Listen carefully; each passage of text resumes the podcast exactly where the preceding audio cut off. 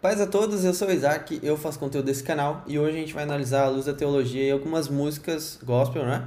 E eu escolhi aqui duas músicas do Leandro Borges e duas músicas do Anderson Freire. Então vamos ver aqui se tem algum erro teológico, alguma coisa e discutir sobre isso à luz da teologia, beleza?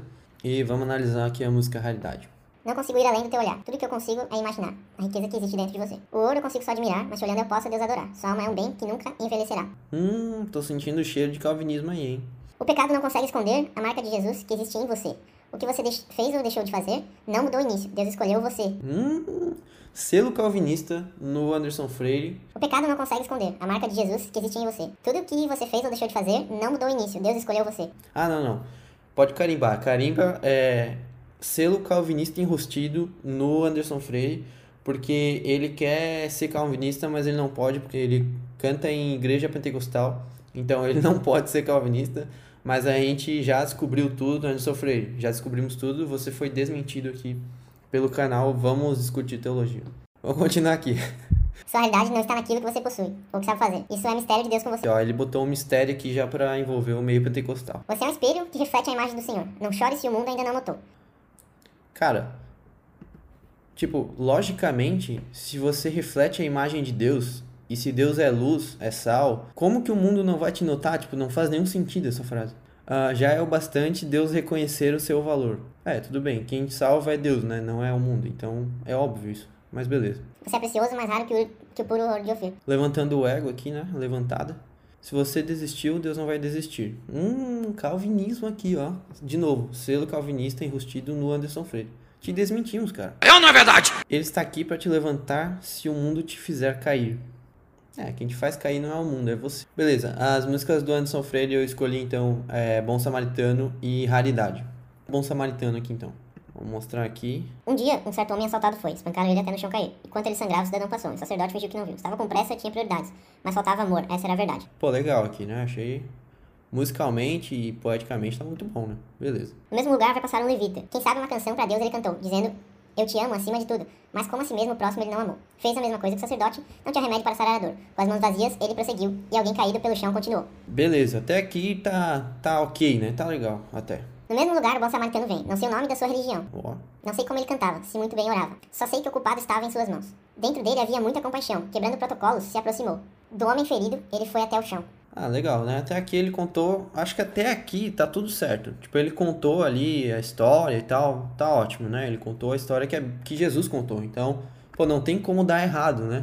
Aí vem essa parte aqui. Sinta ele aí tocando suas mãos. Derramou azeite e vinho em suas feridas, estancou teu sangue e te levantou. Fez da sua vida a essência dele. O bom samaritano de você cuidou. Ele olhou, ele não olhou a sua aparência, nem o que você tinha para oferecer. Não importa se existe alguém aqui caído, o bom samaritano vai aparecer. Cara, não tinha como dar errado essa música. Ele tava contando uma história da Bíblia. Mas é claro que ele tinha que inverter, né? Porque você precisa ser ajudado. A gente tem que entender uma coisa sobre a Bíblia. A gente não pode olhar a Bíblia a partir da minha cosmovisão. Não posso pegar a Bíblia e defender os meus preceitos a partir da minha cosmovisão. Eu não posso usar a cosmovisão bíblica para defender os meus argumentos. Eu tenho que usar a minha vida e a prática da minha vida para defender a cosmovisão bíblica, é o contrário. Então aqui ele pega e inverte. Jesus, ele chamou a gente para ser o bom samaritano, para ajudar as pessoas, deixar de cargos, de ocupar cargos religiosos e ajudar as pessoas. Por exemplo, as parábolas da ovelha perdida, da dracma perdida, do filho pródigo de dentro e de fora de casa,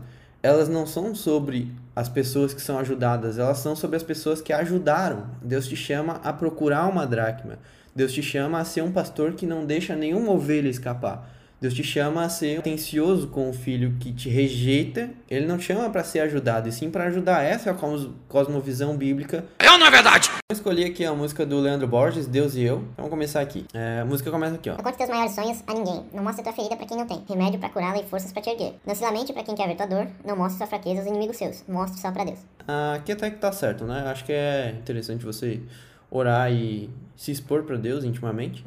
Mas falando de pecado, está errado porque é, a Bíblia nos instrui a sempre expor né, uns com os outros nossos pecados, né, com os nossos irmãos, para que a gente possa se orientar sobre isso. Mas ele tá falando, não tá falando sobre pecado, né? Óbvio, né? Dá pra entender aqui. E esse eu acho que já é o primeiro erro da música. Com certeza é mais uma música que fala sobre os nossos sonhos, né? Tá beleza. Não chore para quem não sabe decifrar. A lágrima de sofrimento em teu olhar. Existe um lugar que é próprio para isso. É você e Deus, é no altar. Hum. Não sei se o altar, que é um local de adoração, é um lugar para você se lamentar pelos fracassos. Ah, beleza, vamos lá. Quando eu contei meus sonhos para alguém, me disseram que são grandes demais para você. Ah. Quando falei onde queria chegar, me disseram pare por aqui, não vá além. Mas com Deus foi bem diferente. Ele me disse vá em frente, eu contigo estou. Quando eu senti medo de seguir, ele disse Leandro, prossiga, te fiz para ser um vencedor. Bah, é. Aqui ele já tá falando, né? Já tá pegando emocionalmente na nossa alma, né? E eu sei que às vezes a intenção do cantor não é tão ruim. Não é ruim de dizer que você pode fazer o que você quiser, mas essas músicas nos induzem a pensar assim. E a maioria das pessoas que ouvem essa música e se emocionam com essa música, elas pensam num fracasso de vida delas, tipo financeiro ou alguma coisa que eles sonhavam que deu errado para a vida deles ou para qualquer outra coisa.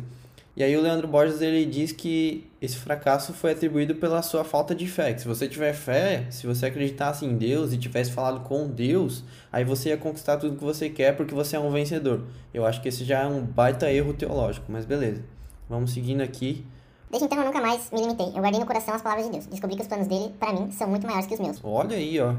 Agora ele falou alguma coisa que tá na Bíblia. Até que enfim. E agora, eu vou, eu vou chorar para Deus, vou contar para Deus. Vou fechar a porta do meu quarto e ficar a sós com ele. Só eu e ele. E eu vou mostrar para Deus todos os sonhos meus. Tudo em seu altar eu entregarei. A partir de hoje é Deus e eu e mais ninguém. Ah, aqui ele, é, ele faz uma fala é, no meio da introdução, né? É, lugar de rasgar a alma é na presença de Deus, não desabafa no Facebook, tal, tal, tal. Aham, não sei o que, conta segredo, porque publicamente ele vai te honrar. Hum, isso aqui já. Cara, Mateus 6 não diz isso, sabe? Isso não é uma consequência. Não quer dizer que quando você ora e tem um relacionamento com Deus, todas as suas coisas vão dar certas. E sim, muito pelo contrário, né? Na verdade, quando você tem um relacionamento com Deus, você deixa os teus sonhos. É, isso aqui, acho que ele, ele errou feio porque essa coisa de publicamente ele vai te honrar, eu acho bem, bem nada a ver. É, beleza. Acho que essa música que ela não tá muito ruim, né? Ela é boa até. É, musicalmente ela é muito boa também. O clipe é bom, o DVD é bom. Enfim, não, não achei muito ruim. Mas é uma música que fala de mim, né? Fala dos meus sonhos, daquilo que eu quero. E fala que se eu tiver fé eu conquisto. Só que na verdade a fé ela serve para nos salvar e não para conquistar coisas no mundo. Tanto que Abraão, ele foi o pai da fé e mesmo assim ele não conquistou aquilo que Deus prometeu para ele. Deus pessoalmente prometeu isso para ele e ele não conquistou. A única coisa que Deus fez para ele foi dar o filho dele e as gerações, né? Mas fora isso, Abraão nunca ficou em paz na terra ali que Deus tinha prometido para ele. Ele vagava como peregrino na terra que Deus tinha dado para ele. Daí o nome Hebreus, né? Vamos para a segunda música então aqui que eu preparei, Silêncio de Deus. Essa música só pelo título já dá pra saber que tem alguma coisa errada. Vamos lá. Não consigo entender o que está acontecendo. Tenho orado há tanto tempo, mas não vejo nada se movendo.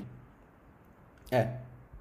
E angustiado eu pergunto, por que Deus se cala quando a minha alma grita, quando a minha fé se abala? E essa coisa de colocar a tua fé em prova, né, eu acho que a galera usa de forma equivocada a história de Jó, porque quando Jó teve a fé abalada, na verdade, Jó ele era quarto neto de Noé. Jó ele não conhecia Deus pelos seus princípios, ele conhecia um Deus que matava aquele que era injusto, por causa de Noé, né?